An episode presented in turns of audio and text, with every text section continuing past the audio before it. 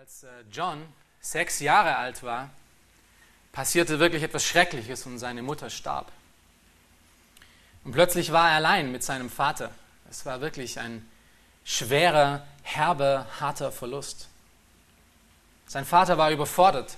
John wurde bitter und fragte sich bestimmt auch solche Dinge wie, wie, wie konnte dieser Gott denn das zulassen, dass gerade meine gläubige Mutter stirbt?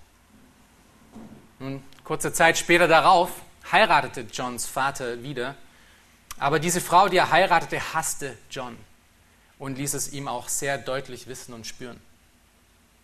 Als John dann elf Jahre alt war, fing er an, auf einem Schiff zu arbeiten. Anstatt eine, eine sorglose Kindheit zu durchleben, arbeitete er nun mit Menschen und Männern, die wirklich hart und grausam waren. John verhärtete durch all diese Schicksale mehr und mehr wem kann er da noch trauen? Am Ende konnte er sich eigentlich nur sich selber trauen. Inmitten von all diesen Geschichten verliebte er sich noch zusätzlich auch in seine Cousine Polly. Und eines Tages verpasste er wegen dieser Beziehung auch eines der Schiffe, auf dem er arbeiten sollte. Denn er, es, er sorgte sich nicht mehr um, sein Leben und um die Dinge um ihn herum. Er wollte nur noch die Dinge tun, die ihm irgendwie gefallen. Er kümmerte sich nicht mehr um andere Sachen. Er wollte seine eigenen Wege gehen, seinen, seinen Gelüsten einfach nur freien Lauf lassen. Niemand würde ihn jetzt noch aufhalten. Nun als Bestrafung für diese öfters verpasste äh, Arbeitszeiten und für sein zügelloses Leben wurde er gezwungen, auf einem Kriegsschiff zu dienen. In seinen frühen jungen Jahren was seinen eh schon sehr schwierigen Charakter noch schlimmer machte. Er wurde streitsüchtig, aufsässig, war ständig betrunken. Er war arrogant, hochnäsig und völlig zügellos. Sein Charakter wurde sogar so schlimm, dass diese Männer auf dem Kriegsschiff, als sie auf der Insel Madeira ankamen, also es ist bei Portugal, ihn verkauften wie einen Sklaven und eintauschten gegen, gegen zwei Matrosen von einem anderen Schiff. Selbst diese harten Männer auf diesem Kriegsschiff hatten genug von diesem John. Und die Route dieses Handelsschiffes, zu dem er dann äh, hingehen musste, führte unweigerlich nach Sierra Leone, also in, in Afrika, wo er zum ersten Mal wirklich aktiven Sklavenhandel erlebte. Und es gefiel ihm dort. Hier konnte er seine Lust nach Macht und Perversion wirklich freien Lauf lassen. Sein bestimmender und, skrupelloser Charakter führte ihn dazu, dass er ein Aufseher wurde von einem Sklavenlager. Seine schlechten Charaktereigenschaften ließ er dort wirklich vollkommen zügellosen Lauf. Er nahm sich, was er wollte, trank sich in Komas und verging sich an den Sklaven. Er war endlich angekommen. Sein eigenes Reich, in dem er herrschen konnte. Johns Leben war ein wirklicher Scherbenhaufen. Aber sein Leben unterscheidet sich eigentlich gar nicht so krass von deinem. Die Details mögen vielleicht anders sein, ja. Aber vielen Leuten geht es so wie John. Sie sind in ihrer eigenen Welt gefangen, in ihren eigenen Gelüsten völlig überführt und ausgeliefert. Für, für manche Menschen zeigt sich das in dem Streben nach Macht oder nach Anerkennung oder nach Drogen und Alkohol oder dem Streben nach der Nachbarsfrau oder dem Streben nach Pornografie und, den, und dem Erfüllen den eigenen Gelüsten und Fantasien oder dem Streben nach Geld und Besitztümer wie auch immer es aussehen mag, das Problem ist am Ende das, Gleiches, das Gleiche und wird von Paulus in 1. Korinther 6, Vers 9 bis 11 folgendermaßen beschrieben. Er sagt, wisst ihr denn nicht, dass Ungerechte das Reich Gottes nicht erben werden? Irrt euch nicht, weder Unzüchtige noch Götzendiener, weder Ehebrecher noch Weichlinge, noch Knabenschänder, weder Diebe noch Habsüchtige, noch Trunkenbolde, noch Lästerer, noch Räuber werden das Reich Gottes erben. Und solche sind etliche von euch gewesen. Und später in, im Epheserbrief in Kapitel 2 schreibt er von allen Menschen, dass wir eigentlich alle in genau diese Kategorie reingefallen sind in unserem Leben. Wenn er sagt, unter ihnen führten wir alle einst unser Leben in den Begierden unseres Fleisches, indem wir den Willen des Fleisches und der Gedanken taten, und wir waren von Kinder, Natur des Zorns, so wie auch alle anderen. Hier beschreibt Paulus das Leben von jedem einzelnen Menschen, ohne Ausnahme. Siehst du, am Ende ist keiner von uns groß anders wie John. Wir hören so eine Geschichte wie Johns Geschichte und denken, oh meine Güte, ist das schlimm. Und wir verpassen dabei zu sehen, dass wir selber genauso waren oder selber genauso noch sind. Nun, vielleicht hörst du solche, Geschichte, solche Geschichten und solche Worte und denkst dir, was für Hoffnung gibt es denn für jemanden wie John? Oder vielleicht kennst du es in deinem eigenen Leben und hast dich schon öfters gefragt, was für eine Hoffnung besteht denn für mein Leben? Denn du weißt, was du alles getan hast. Du weißt, welche Übertretungen, in welchen Sünden du tagtäglich wandelst. Was für Hoffnung gibt es denn für so ein Leben? Und wir werden heute in diesem Text, in dieser Botschaft eine Antwort darauf finden. Wir werden heute sehen, wie das Leben von einem von einem kranken, schwachen Sünder vollkommen verändert wurde. Und wir werden sehen, dass dieser Mensch uns wirklich durch sein beispielhaftes Leben Hoffnung gibt. Hoffnung für ein neues, anderes Leben. Dieser Mensch, von dem wir heute hören und, und, und lesen werden, ist der Apostel und der Autor des gleichnamigen Evangeliums Matthäus. Wir haben es gerade gelesen, ihr schlagt eure Bibeln, wenn es nicht schon offen ist, zu Lukas 5, Vers 27 bis 32 auf. Ich werde es jetzt nicht nochmal lesen, ähm, aber lasst eure Finger in diesem Text drin und eure Augen darauf, weil wir wollen aus diesem Text all diese Dinge beobachten und Hoffnung schöpfen für unser eigenes Leben. Wir werden in dieser kurzen und, und wirklich eindeutigen Botschaft sehen, wie die Barmherzigkeit, Barmherzigkeit Gottes in Jesus Christus diesen sündhaften Menschen vollkommen verändert. Wir werden den Skandal von Gottes Gnade kennenlernen und sehen, wie effektiv seine Liebe an den Menschen wirkt, an Sündern, an Menschen, die wissen, dass sie wirklich schwach sind. Und wie aus solchen schwachen, hilflosen, sündhaften Menschen hingegebene und barmherzige Diener werden. Wir werden das anhand von zwei Punkten heute sehen, auch wenn diese zwei Punkte nicht ganz äh, hundertprozentig so, sich so abgrenzen lassen, aber diese zwei Punkte stechen doch aus diesen Versen heraus. Und das ist erstens der erste Punkt, Jesu Barmherzigkeit verändert dein Leben. Ähm, wir, wir schauen uns da die Verse 27 bis 28 an. Und dann Jesu Barmherzigkeit verändert deine Liebe. Die Barmherzigkeit Gottes verändert dein Leben und sie verändert deine Liebe. Nun, bevor wir uns aber etwas genauer mit dem Text beschäftigen, müssen wir uns kurz anschauen, in was für einem Kontext befindet sich denn diese Aussage. Wir haben schon den äh, Kontext danach gelesen. Äh, wir schauen uns kurz vorher den Kontext an. Äh, Theo hat ihn auch kurz genannt. Und zwar geht er speziell von, Ver, von Versen 12 bis 26. Wir sehen dort zwei Wunder, die Jesus tut. Und diese zwei Wunder sind sehr wichtig für das Verständnis auch von, äh, von diesen folgenden Versen, die wir uns anschauen werden. Das erste Wunder ist das äh, Wunder von der Heilung des Aussätzigen in den Versen 12 bis 16. Und das zweite Wunder ist die, das Wunder des Gelähmten, die Heilung des Gelähmten. Beide Wunder drücken unterschiedliche Dinge aus. Das Wunder von der Heilung äh, des Aussätzigen zeigt speziell, dass, dass Jesus fähig ist, um den zeremoniell unreinen Menschen wieder reinzumachen. Der Aussätzige durfte nicht teilhaben an der Anbetung Gottes. Er durfte nicht in den Tempel treten wegen seines Aussatzes. Und die Heilung von diesem Aussätzigen zeigt nun, dass Jesus die Fähigkeit und die Macht hat, Menschen wieder in die Gegenwart Gottes zu bringen, indem er sie reinigt. Das zweite Wunder, die Heilung des Gelähmten, zeigt, dass Jesus fähig ist, um Sünden zu vergeben. Nicht nur einfach einen Menschen wieder gesund zu machen, sondern wirklich ihm Sünden zu vergeben, ihn wieder in die richtige Position vor Gott zu bringen. Und er zeigt damit, dass er selber auch Gott ist. Beide diese Wunder fließen jetzt zusammen in dieser Geschichte von der Bekehrung und der Berufung von Matthäus. Aber kurz vorher noch. Eines der deutlichsten Eigenschaften von Gottes Wesen und Charakter ist, dass er barmherzig ist.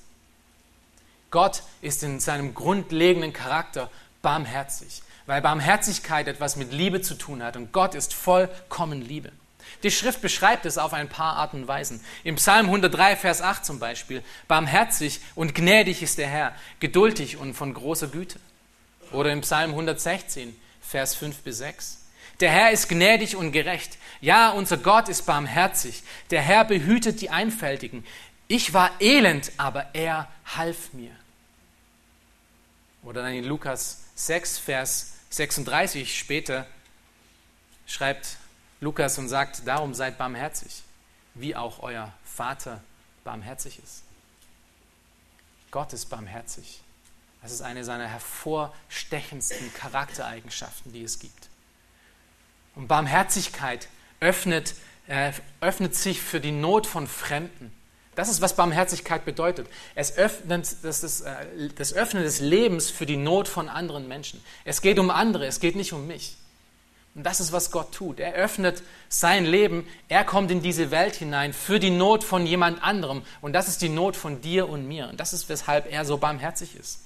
Er kommt in diese Welt, um unsere Not zu lindern, nicht nur sie einfach zu erkennen, sondern auch etwas zu tun. Am Ende ist Barmherzigkeit Liebe in Aktion. Es ist nicht bloße Worte. Es ist nicht bloß ein Erkennen, ein warmes Gefühl um das Herz herum, oh, wie schlecht geht es diesen Menschen, sondern es ist wirklich eine Liebe, die in Aktion tritt, die versucht, diese Not zu lindern, die sein ganzes Leben hingibt, um die Not von anderen Menschen zu lindern. Das ist, was Barmherzigkeit bedeutet. Es ist, bloß, es ist kein bloßes Lippenbekenntnis. Kommen wir zu unserem ersten Punkt. Jesu Barmherzigkeit verändert dein Leben. Wir sehen diesen ersten Punkt in der Berufung von Matthäus verdeutlicht. Schaut euch nochmal die Verse 27 bis 28 an. Nachdem nun Jesu diese beiden Wunder in Kapernaum vollbracht hatte, ging er aus dem Haus, aus dem der Gelähmte geheilt wurde, hinaus, äh, um die Menschen zu lehren. Und ähm, ich werde den Text ein bisschen ähm, so verwenden, mit allen drei äh, Evangelisten zusammengelesen, also nicht nur alleine hier aus Lukas 5 heraus. Ich werde ab und zu mal ein bisschen anfüllen, wo die anderen Evangelisten etwas dazufügen. Und wir lesen später äh, in, in Markus 2, Vers 13, dass, ähm, dass Jesus hinausging aus dem Haus, um viele zu lehren. Und die Situation war offensichtlich, das Haus war so brechend voll, ihr könnt euch vielleicht daran erinnern, der Gelähmte musste äh, über das Dach hineingebracht werden. Ähm, und diese ganzen Zusammenkünfte wurden immer mehr, sodass Jesus nun hinausging an einen öffentlicheren Ort und er lehrte sehr oft am See, wie ihr wisst. Ähm, und Markus 2 spricht hier von einer ganz großen Menge von Menschen, die zusammenkamen.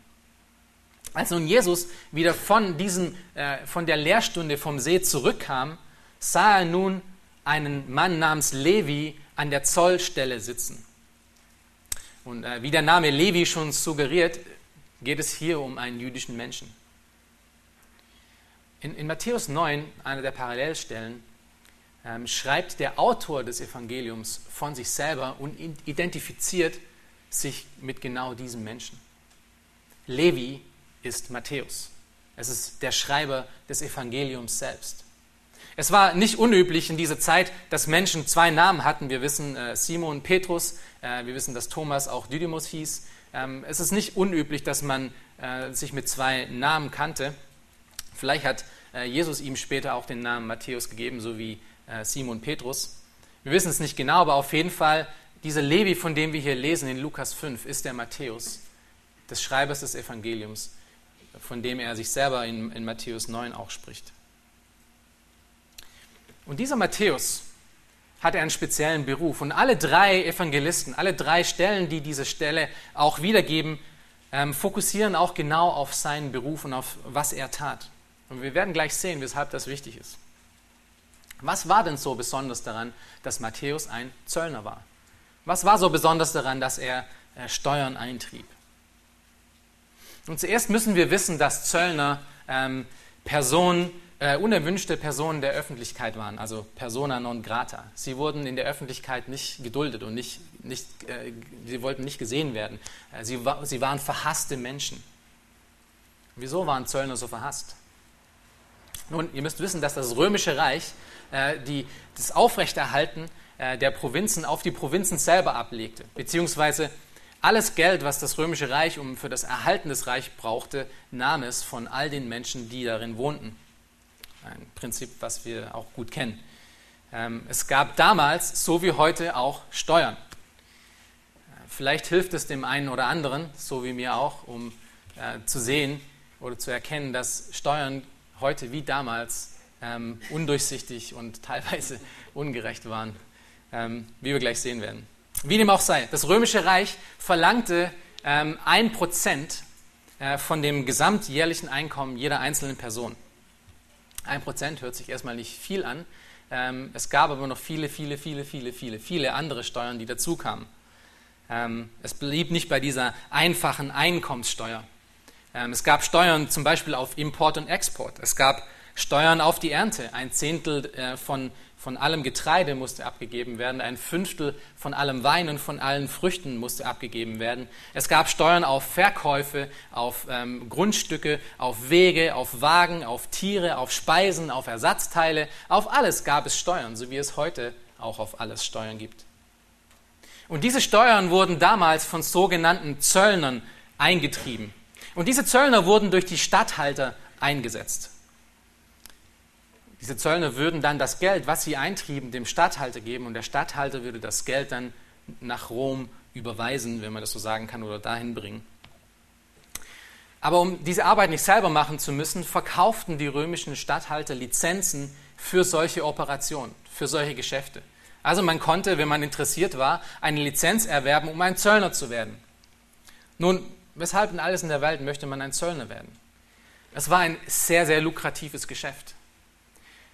Denn man konnte ähm, die Steuern erheben, wie man möchte.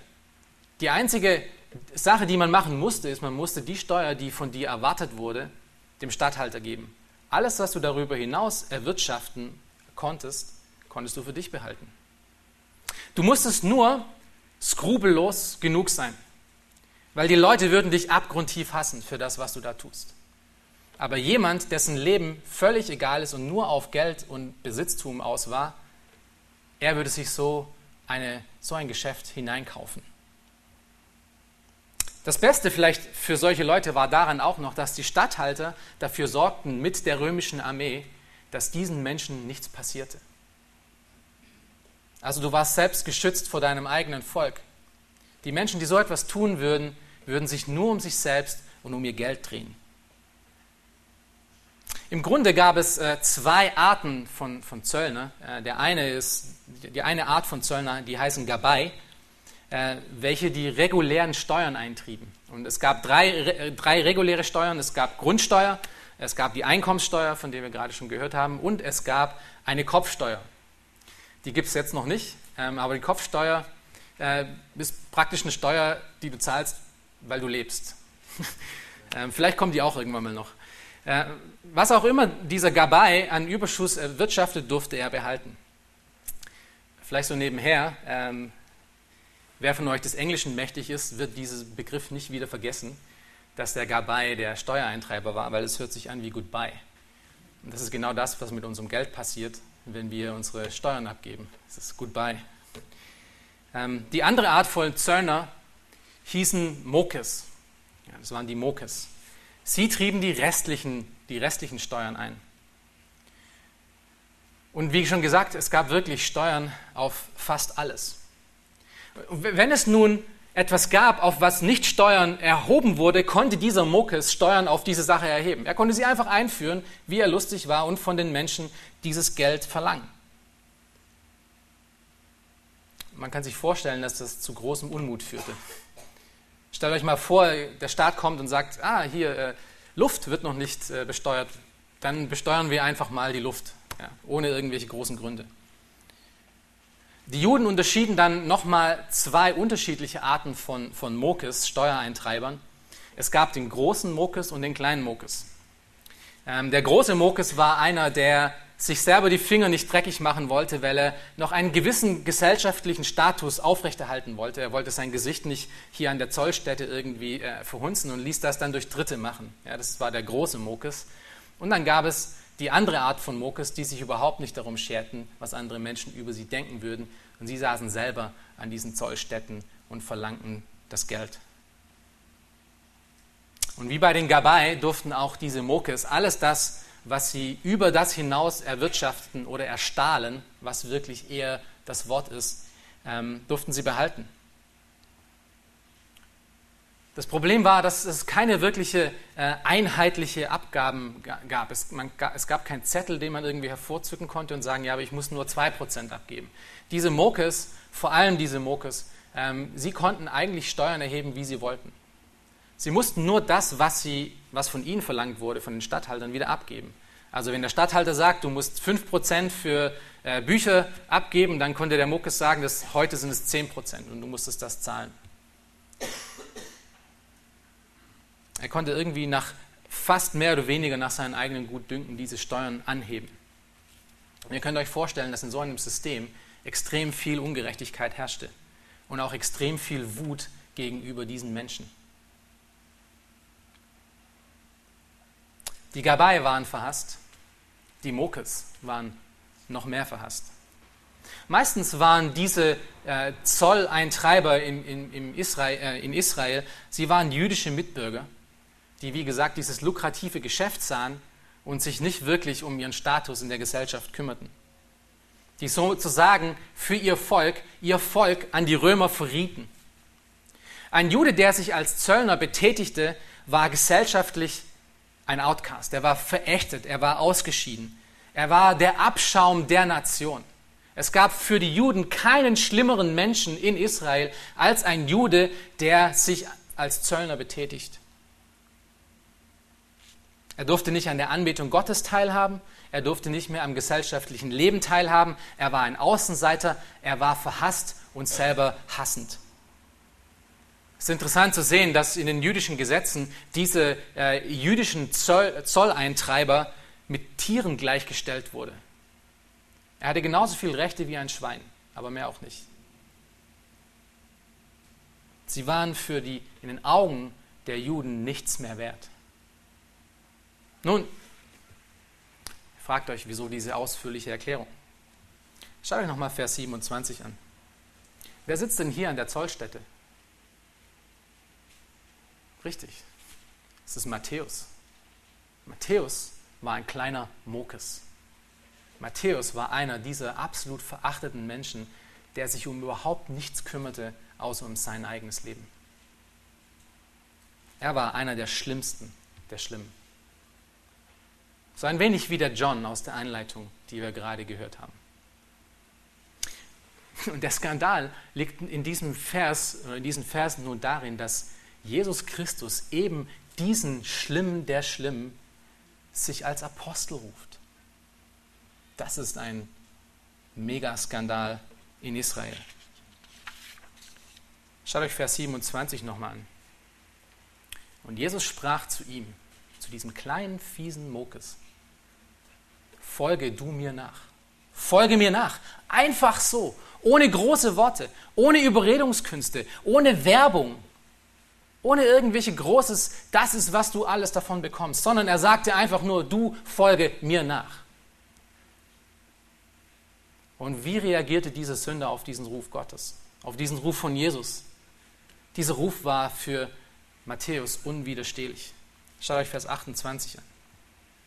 Und er verließ alles, stand auf und folgte ihm nach.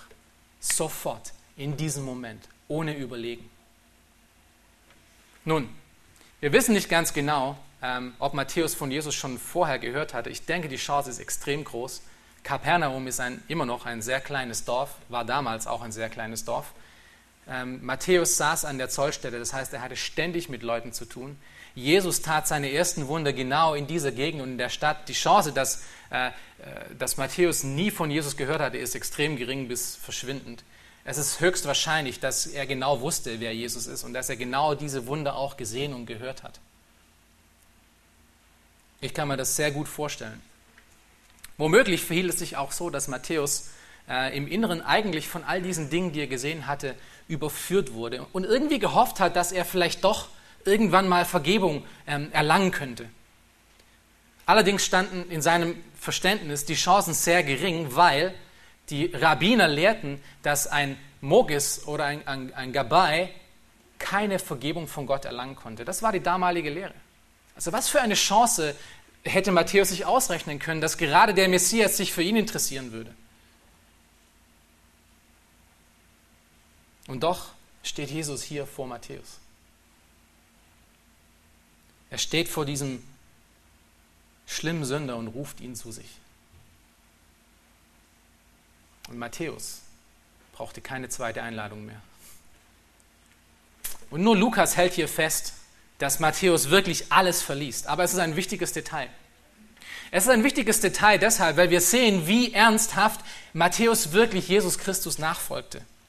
Seht ihr, die anderen wurden auch berufen.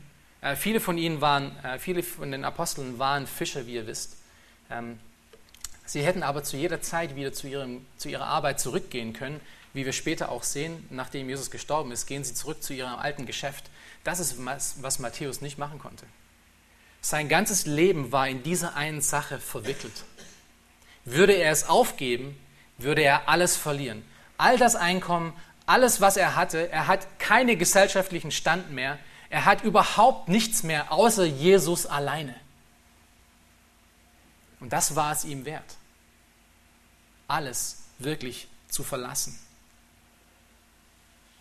Es war ihm egal. Er hatte das bekommen, was er sich nicht mal zu träumen wagte. Er hatte Vergebung und Wiederherstellung mit seinem Gott bekommen. Er gab seine ganze weltliche Hoffnung hin und fand ewige Hoffnung. Er gab seine materielle Sicherheit dahin und fand eine Sicherheit, die ihm niemals jemand mehr nehmen kann. Er legte seine verdreckte Vergangenheit vor den Richterstuhl Gottes und erhielt eine herrliche Zukunft. Er bekannte sich schuldig und er erhielt Freispruch. Er gab sein kleines temporäres Reich auf und erbte ein, ein ewiges Reich des Friedens.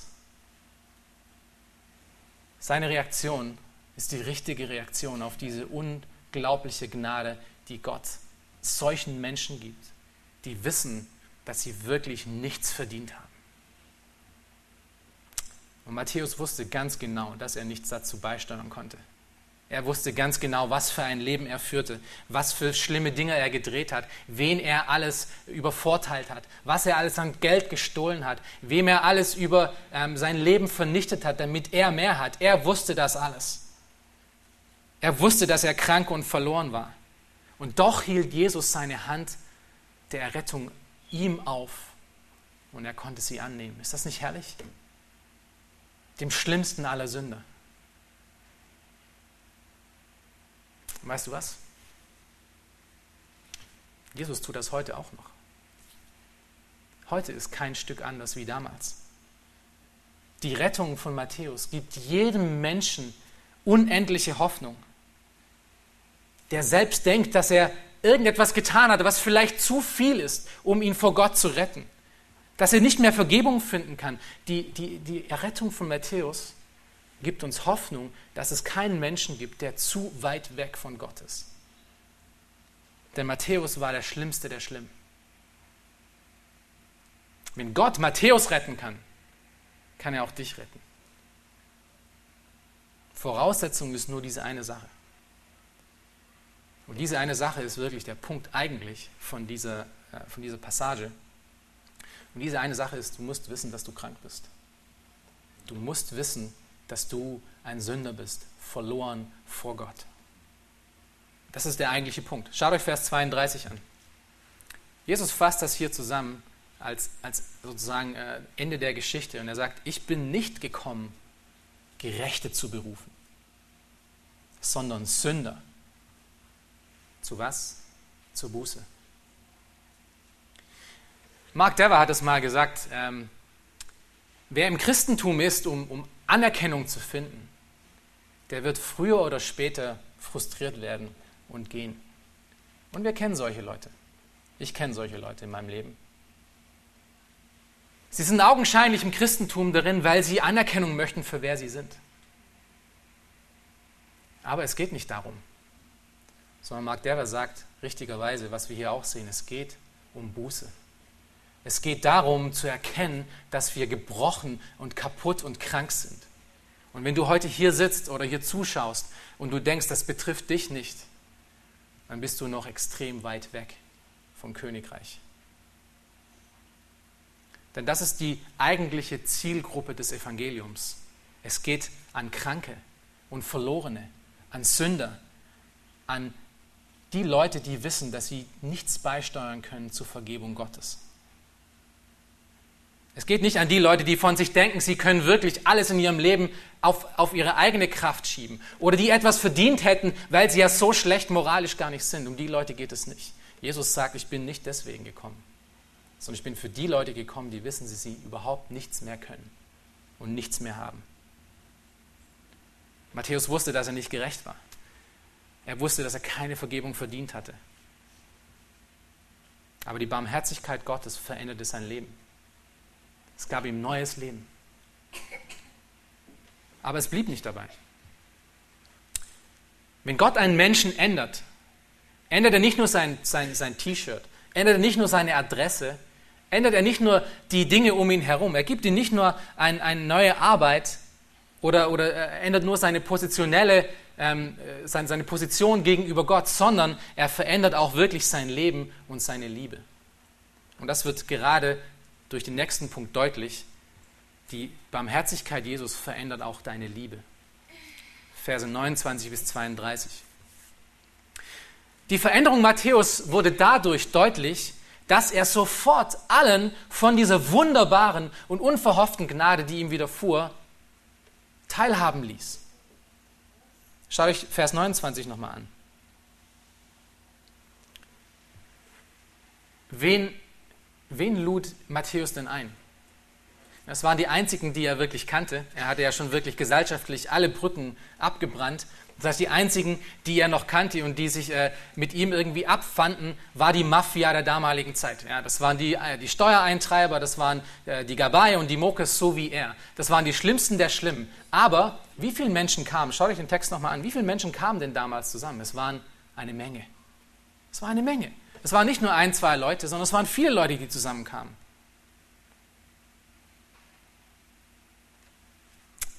Offensichtlich sahen einige andere dieser Zöllner ähm, auch, dass sie Hilfe benötigten. Sie sahen wahrscheinlich auch, dass sie wirklich schlimm und schlecht waren.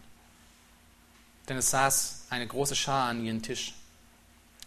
Matthäus musste ein großes Haus gehabt haben er musste ziemlich viel Geld verdient haben damals, denn wer kann schon so eine Schar verköstigen und einladen in, in einem kleinen Haus?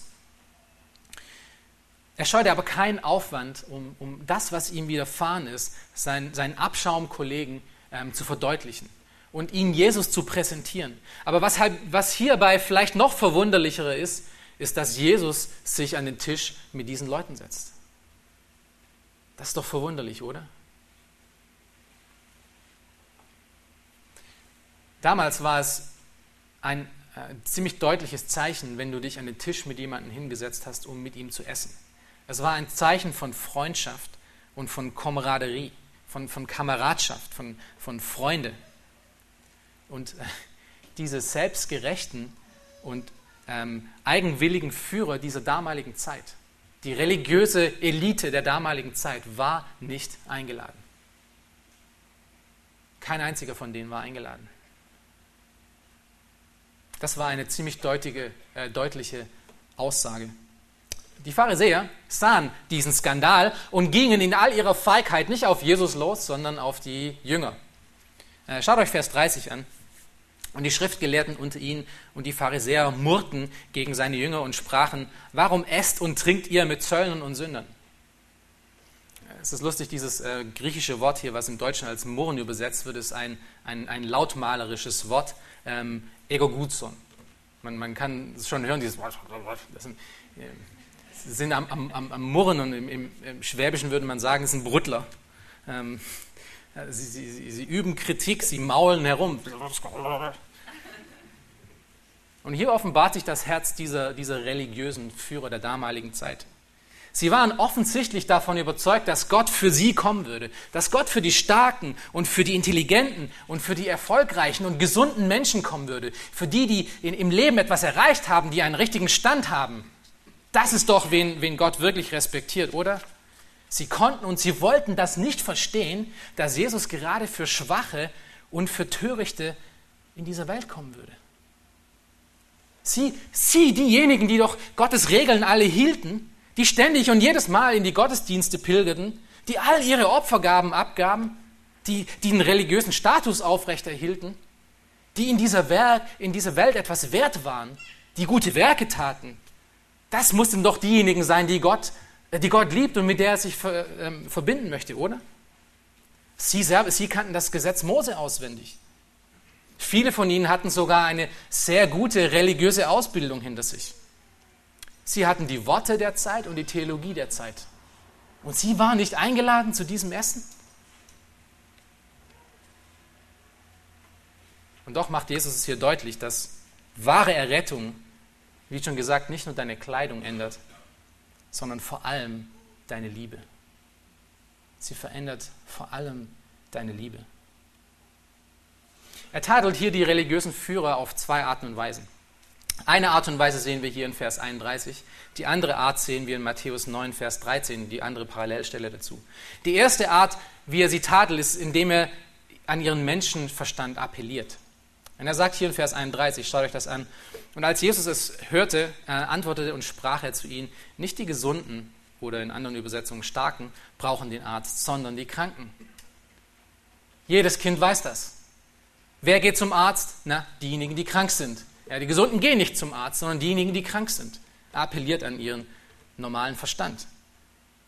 Der zweite Tadel, äh, den er hier findet, den, den, er hier anführt, finden wir in Matthäus 9, Vers 13, ähm, wo er aus Hosea zitiert. Und das ist ein, ein Tadel mit Gottes Wort. Er nimmt und sagt ihnen, dort in Matthäus 3, äh, 9, Vers 13 steht, geht aber hin und lernt, was das heißt. Und das Zitat nun aus Hosea 6, 6, ich will Barmherzigkeit und nicht Opfer. Dieser Ausdruck geht aber hin und lernt, ähm, ist äh, ironischerweise der Ausdruck, den die Gesetzesgelehrten selber oft verwendet hatten, um anderen Leuten aufzuzeigen, dass sie eigentlich keine Ahnung haben, um was es geht in der Schrift. Und Jesus verwendet es hier und sagt ihnen, geht ihr hin und lernt.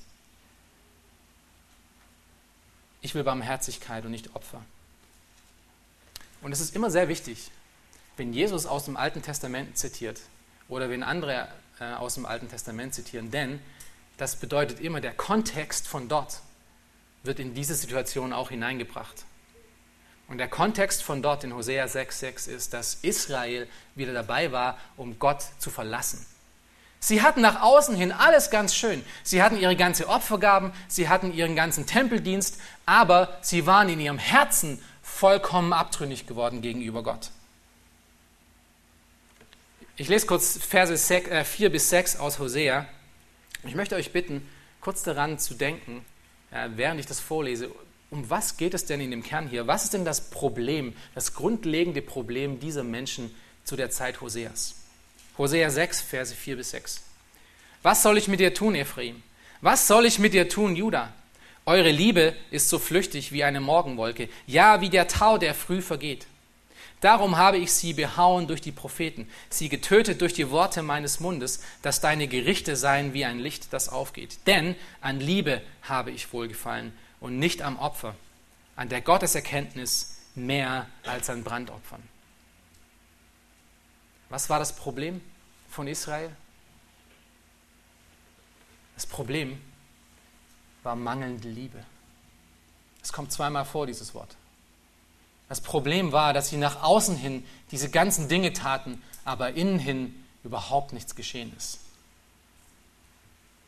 Was dem religiösen Israels von damals in Hosea 6 fehlte, fehlt den Pharisäern zu dieser Zeit ebenso.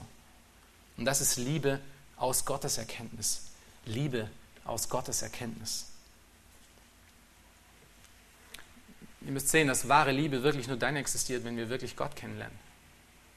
Ich kann meinen Nächsten nur wirklich dann lieben, wenn ich wirklich Gott erkannt habe, wenn ich wirklich weiß, wie er ist und was er ist und wer ich vor ihm bin. Und so sagt Jesus in Matthäus 22, 37 bis 39, und ihr, ihr kennt diese Verse gut, und, und die Reihenfolge, die er hier zitiert, ist auch genau richtig. Du sollst den Herrn, deinen Gott, lieben mit deinem ganzen Herzen und mit deiner ganzen Seele, mit deinem ganzen Denken. Und dann sollst du deinen Nächsten lieben wie dich selbst. Du musst aber zuerst Gott lieben, bevor du deinen Nächsten wirklich lieben kannst. Israel hatte das vergessen. Die Pharisäer hatten das vergessen. Sie waren alle Ärzte, die eine Diagnose stellen konnten, wie die Pharisäer hier und sagten, warum isst ihr denn mit Sündern? Ja, sie wussten, wer Sünder war und sie, waren, sie hatten recht diese Zöllner waren Sünder. Sie waren Ärzte, die, die eine Diagnose stellen konnten, die aber keine Lösung bereit waren zu geben, weil sie sich selber als besser sahen als alle anderen. Und weil sie am Ende eben diese Lösung nicht wirklich selber erkannt hatten in ihrem Leben. Gott schert sich wenig um religiöse Aktivitäten. Ehrlich gesagt schert es sich gar nicht um religiöse Aktivitäten. Er möchte nicht, dass Menschen irgendwelche religiösen Programme abspulen. Sonntag für Sonntag. Es interessiert ihn letztendlich nicht, wie oft du an Gemeindeaktivitäten stattfindest, obwohl das ein Anzeichen sein kann, ob du dich krank siehst oder nicht krank siehst. Aber letztendlich interessiert sich Gott alleine darum, wie dein Herz aussieht. Seht ihr, die Pharisäer die hatten ein religiöses Programm abgespult, sondergleichen. Da kann keiner mit uns mithalten. Aber das hat ihnen nichts gebracht. Denn ihr Herz war nicht an der richtigen Stelle. Und das, meine lieben Freunde, müssen wir uns ständig überprüfen, wo wir auch sind, wenn wir wirklich im Glauben sind. Und wenn wir hier Sonntag für Sonntag hinkommen, all die Dinge, die wir tun, aus welcher Motivation tun wir das? Ist es wirklich, um Barmherzigkeit wiederzugeben, die uns selber widerfahren ist. Um andere Menschen zu lieben, um sie besser dastehen zu sehen, um ihnen zu dienen. Oder ist es um unseren religiösen Status aufrechtzuerhalten? Ja, wir sind ja Christen, das ist, was man tut. Gott schert sich wenig um religiöse Aktivitäten.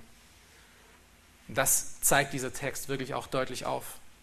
Die Frage an dein Leben und an mein Leben ist, hat sich dein Leben und deine Liebe wirklich verändert? Hat sie sich verändert? Ist sie wirklich Gott gleich? Kennst du Barmherzigkeit in deinem Leben? Gibst du Barmherzigkeit, weil sie dir widerfahren ist? Oder bist du so, wie die Pharisäer es sind, die nur mit den Gesunden abhängen, nur mit denen, die genauso sind wie einer selber, die äh, vielleicht Sünden bei anderen sehr gut identifizieren können, aber bei sich selber wenig? Die, die nicht wirklich ein Verlangen haben, um, um andere von dieser Gnade zu erzählen. Die sich vielleicht selber gar nicht so übel äh, als so übel sehen, die sich irgendwie auf ihre eigenen Werke und Gerechtigkeit verlassen, die keine Gnade und Vergebung finden, um anderen äh, ihre Sünden zu vergeben. Menschen, die, die, denen es schwer fällt, anderen Menschen zu vergeben, egal welche Sünden, müssen sich fragen, aus welcher Motivation sie überhaupt hier sind. Bist du vielleicht ein Arzt, der die Diagnose kennt und alles daran setzt, dass diese Diagnose auch eine Lösung findet? Oder bist du ein Arzt, der nur mit dieser Information herumrennt und sich dieser Information brüstet? Matthäus war das Erstere. Er war ein Arzt, der die, das Problem sah und der die Lösung kannte und der diese Lösung in die Welt hinaustrug zu den Leuten, zu denen er Zugang hatte. Er wurde nicht Missionar nach China, sondern er nahm die Leute, die um ihn herum waren, und erzählte ihnen von dieser unglaublichen Gnade, die er bekommen hatte. Er ging zu dem Abschaum der Gesellschaft zurück. Er ging nicht zu den Besten, er ging nicht zu den Leuten, die, äh, die gesellschaftlich den besten Stand hatten, sondern er ging zu den absolut schlechtesten Leuten hin, um mit ihnen Gemeinschaft zu, zu haben, aber nicht nur deswegen, sondern um ihnen von Jesus Christus zu erzählen. Wieso? Weil er wusste, dass allein in ihm die Hoffnung und Antwort auf alle Fragen und Probleme sind. Komm zum Abschluss und ich möchte dich fragen, wie krank bist du? Wie krank bist du? Siehst du dich überhaupt als krank und sündhaft und ohne, ohne Möglichkeit, um Gott zu gefallen. Wenn du noch nicht im Glauben stehst, dann solltest du das wirklich erkennen, dass egal wie moralisch gut du in dieser Welt bist, egal welche Dinge du schon alles getan hast, dass du wirklich vor Gott vollkommen verloren bist, weil keine dieser Aktivitäten in deiner, Gut, in deiner Güte stehen. In Jesaja 64, Vers 6 wissen wir, dass all unsere gute Werke, sie mögen noch so gut sein, vor Gott Dreck sind. Weil nur eine Sache zählt. Bist du in Christus gefunden oder nicht? Hat er dein Herz verändert? Hat er dich neu gemacht? Du bist wie Paulus es in Epheser 2 sagt, tot in deinen Übertretungen und Sünden. Aber die gute Botschaft von heute und die gute Botschaft des Evangeliums und vom Christentum ist, dass das nicht für immer so sein muss. Matthäus wusste das, dass das nicht immer so sein muss. Und er hat diesen Ruf angenommen und ist ihm gefolgt, hat alles verlassen. Die, Matthäus, die Berufung von Matthäus hat dir gezeigt, dass es niemals zu spät ist, dass die Sünde niemals größer als Gottes Gnade ist. Du bist niemals weit genug weggegangen, dass Gott dich nicht wiederfinden könnte. Denn er ist eben für dich gekommen, für Leute wie du, für Kranke und Schwache, nicht für die Guten. Er ist gekommen für Menschen wie du und ich. In Römer 5, Vers 8 ähm, steht, dass äh, Gott aber seine Liebe zu uns durch, äh, dadurch beweist, dass Christus für uns gestorben ist, als wir noch, was waren? Sünder. Als wir Sünder waren. Das ist die Barmherzigkeit Gottes, wie groß diese Barmherzigkeit doch ist.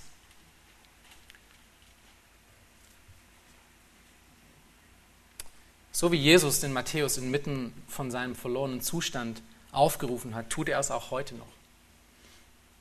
Er tut es heute durch diese Botschaft, er tut es aber auch durch andere Leute um dich herum. Gott ruft dich heute dazu auf, um deine Waffen niederzulegen und ein für alle Mal ihm zu vertrauen. Deine ganz Hab und Gut, deine ganze Hoffnung in dieser Welt wegzuschmeißen und dich auf ihn alleine zu stürzen.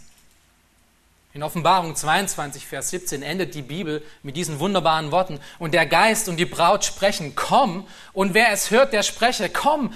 Und wenn da dürstet, der komme. Und wer da will, der nehme das Wasser des Lebens umsonst. Es ist umsonst. Es ist da für dich, um das heute anzunehmen.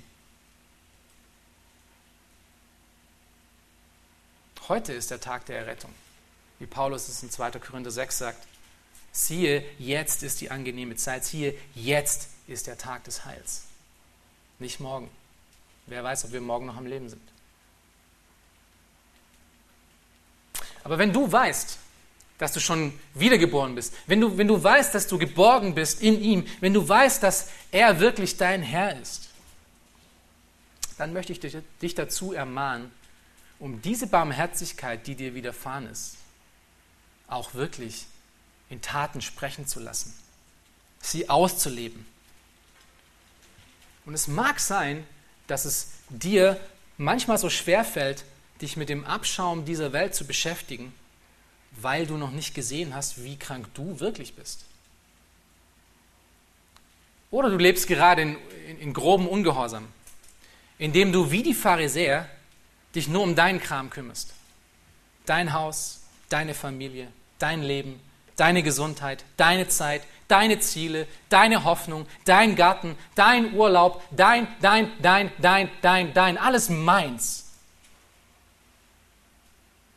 Das ist nicht Barmherzigkeit. Ihr erinnert euch an die Definition von Barmherzigkeit? Es geht darum, um für diejenigen einzustehen, die Not haben. Es geht darum, um sein Leben für andere zu geben, nicht für sich selbst. Jesus Christus errettet uns nicht, damit wir alleine bessere Familien haben. Er errettet uns nicht, damit wir in dieser Welt einfach herrlich aussehen können. Er errettet uns nicht, damit wir hier sonntags zusammenkommen und eine schöne Gemeinschaft mit, lieblichen, äh, mit lieblicher Güte und alles zu haben. Das ist alles Nebenprodukt. Er errettet uns, damit wir Botschafter Jesu Christi in dieser Welt sind. Damit die Welt erkennen kann. Und sie tut das auch dadurch, durch die Art und Weise, wie wir uns einander lieben. Aber damit die Welt erkennen kann, dass er wirklich da ist Unser Leben muss voller Barmherzigkeit sein. Unser Leben muss dahin, äh, dahin hinreichen, dass wir bei denen sind, die, wo wirklich der Schuh drückt. Und nicht nur bei denen, die, uns, äh, die genauso sind wie wir, denen es eigentlich, eigentlich gut geht. Ich möchte hier mit der Geschichte aus der Einleitung nun enden, ähm, denn sie ermutigt uns wirklich, ähm, ob du ungläubig oder gläubig bist, um, um in dieser Barmherzigkeit zu leben und diese Barmherzigkeit zu erkennen. Der volle Name nämlich des beschriebenen Mannes aus, ähm, aus der Anleitung ist John Newton.